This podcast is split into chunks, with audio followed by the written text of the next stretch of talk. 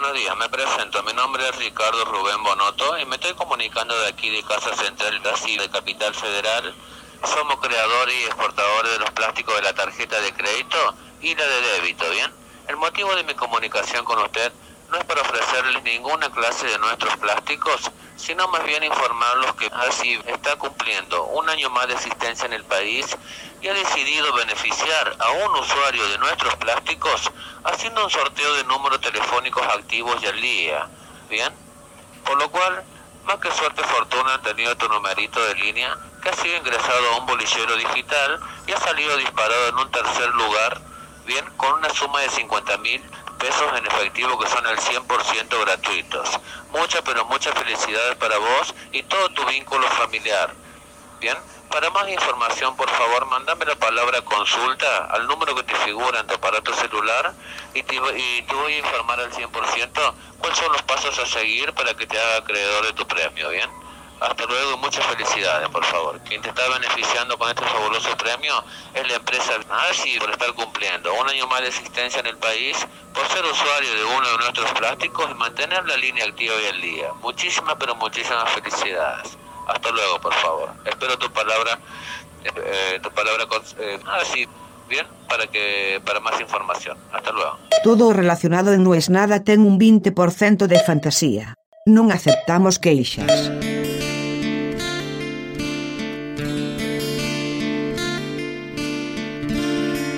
No tan distintos. Era un disco de sumo. Y muchas veces me pregunto qué tan distinto soy de esa gente a la que señalo con el dedo. En algunos casos muy distintos y en otros casos no tanto. Y eso me preocupa. Hoy otra vez ya me podría poner un consultorio. Tuve una consulta de alguien a que le querían comprar su cuenta. El fin de semana ya me habían tuiteado otro. Se ve que están a full los muchachos comprando cuentas verificadas. Y a todos les digo lo mismo. Por un lado los mando a escuchar el podcast en el que hablamos de eso. Y por otro lado, le digo, tené cuidado. También me enteré hoy de un intento en dos partes. ¿Qué es esto? La semana pasada dice uno de los amigos del grupo del colegio, che, es raro, me llamaron de la tarjeta de crédito para decirme que había unas ofertas y unas promociones y que me iban a volver a llamar para contármelas. ¿Qué onda? Todos dijimos, es raro. Si así dice, por eso lo estoy contando, a mí también me pareció raro, él por supuesto es más inteligente que nosotros. Dice, es raro que no pasó nada, no me pidieron nada. Y ahí dijo, ¿me habrán querido grabar? Entonces nos quedamos pensando, por ahí le hicieron decir alguna palabra para después. Bueno, pues no. En el día de hoy lo volvieron a llamar y le dicen, hola, somos de la tarjeta tal y sabemos que usted está interesado en nuestras promociones. Ah, sí, dice mi amigo. Bueno, ahora esas promociones se las va a contar mi compañero, que es quien se encarga del detalle, pero antes que nada yo tengo que filtrar las tarjetas vencidas. Así que por favor me puede decir su número de, tarjeta y la fecha de vencimiento. Y mi amigo, le dice, pero pará, vos me llamás de la tarjeta y no tenés mi número. No, no, por seguridad no las tenemos nosotros esos datos. Con lo cual es como la estafa más estúpida del mundo, porque la respuesta obvia, que la que le dijo mi amigo, es, y por seguridad yo tampoco te la voy a dar. No, bueno, señor, pero ¿usted le interesa o no le interesa la promoción? Sí, me interesa la promoción, decime qué es. Bueno, dígame la fecha de vencimiento. Y se cansó mi amigo y lo cortó me contó, como dato de color, que ni siquiera llamaron con número anónimo. O sea, ya es como muy pedorro, muy bajo ese nivel de estafa. Me gustaría, si alguno de ustedes sabe, por qué hacen una llamada el viernes y otra el lunes. ¿Filtran algo? ¿Separan los que tienen tarjeta que los que no? Me suena muy eficiente si yo tuviera que hacer esa estafa, lo que pienso... ¿Ves? Ahí está. Eso es. Cada vez que yo pienso en una estafa, pienso si yo tuviera que hacerla. Y ahí es cuando caigo en la cuenta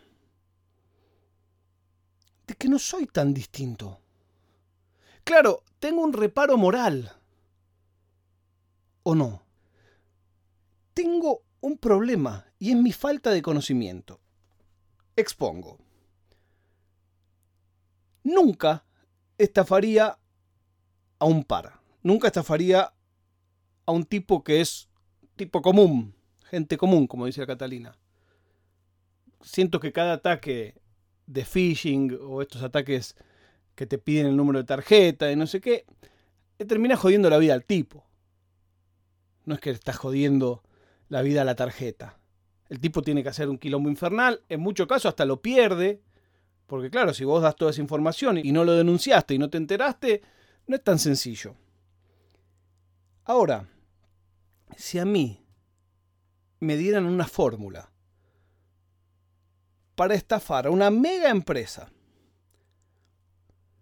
y yo sé que ni al oficial de cuenta, ni al cajero, ni a ninguno de los trabajadores lo van a retar, o lo van a echar, o le van a descontar guita.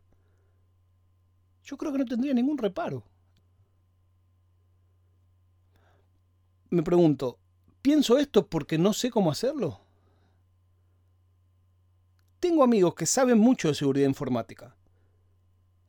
Y por lo general, el que sabe de seguridad informática sabe cómo protegerse de las estafas que otros hacen y por lo tanto casi que sabe cómo hacerlas o tiene mucha más idea que nosotros. ¿Por qué no lo hacen? Bueno, seguramente será por un reparo moral.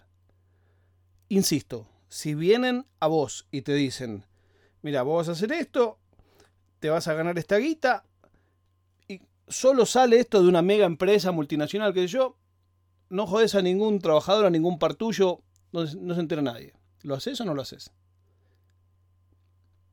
Hay que ver quién dice no, no lo hago, no corresponde, eso no está bien. No lo sé. La respuesta a eso quizás esté en si tenés la chance. Y ahí pienso por qué tengo tan claro en qué situación lo haría y en cuál no. Crisis del 2001. Yo cargaba siempre nafta en una estación me quedaba de camino de mi departamento en la capital a la casa de mis padres en Banfield. Un día, vamos, estaba lleno de gente, sábado a la tarde-noche. Era autoservicio raro en Buenos Aires, lleno mi tanque de nafta, y no me venían a cobrar. Pasó un minuto, un minuto y medio, y sentí en el cuerpo una adrenalina, y dije, ya fue. Cuelgo la manguera en el surtidor Salí corriendo. ¿Qué pasa? No, no pasa nada, no pasa nada. Fuimos a la casa de mis padres. No comí nada. Para un gordo como yo que no coma nada, me empecé a dar manija. Y digo, esto se lo descuentan al playero. El playero, un tanque de nafta lo matás. El sueldo del playero debe ser cinco tanques de nafta y le van a descontar uno porque yo me hice el vivo y yo soy un tarado y vengo acá a comer un asado espectacular y me fui sin pagar y eso no está bien. Nadie lo sabía más que yo. O sea, no era quedar bien ante nadie. La cuestión es que volví y cuando volví pasé por la estación de servicio. Bajé y le digo, mira, no está el muchacho de, del el pelo con el mechón. No, no está. Ah, porque yo vine a cargar y en un momento la nena se puso a llorar, entonces tuve que salir, pero no quiero que le falte la plata de la caja, así que te lo dejo. Eran esto, y le doy la plata. Yo no tenía hija en ese momento. Me dio vergüenza decir la verdad, pero quise subsanar mi error. Al día de hoy no tengo claro si lo subsané, porque por ahí al otro le descontaron esa nafta y por ahí, a este otro que se lo di, nunca se lo dio a su compañero, nunca hizo el arqueo. ¿Fue por una cosa moral? No, fue por una cosa miserable. Fue por poder dormir, fue por mi tranquilidad. Porque lo que tendría que haber hecho era cerciorarme de dárselo a la persona que me había atendido. Yo me quería dormir tranquilo, se lo di a él y me fui, no pensé más. No sé qué tan lejos estoy del que llamó y le pidió el número de tarjeta a mi amigo. ¿Y vos? La prueba de vida del día de hoy es que Racing perdió el clásico. No es nada.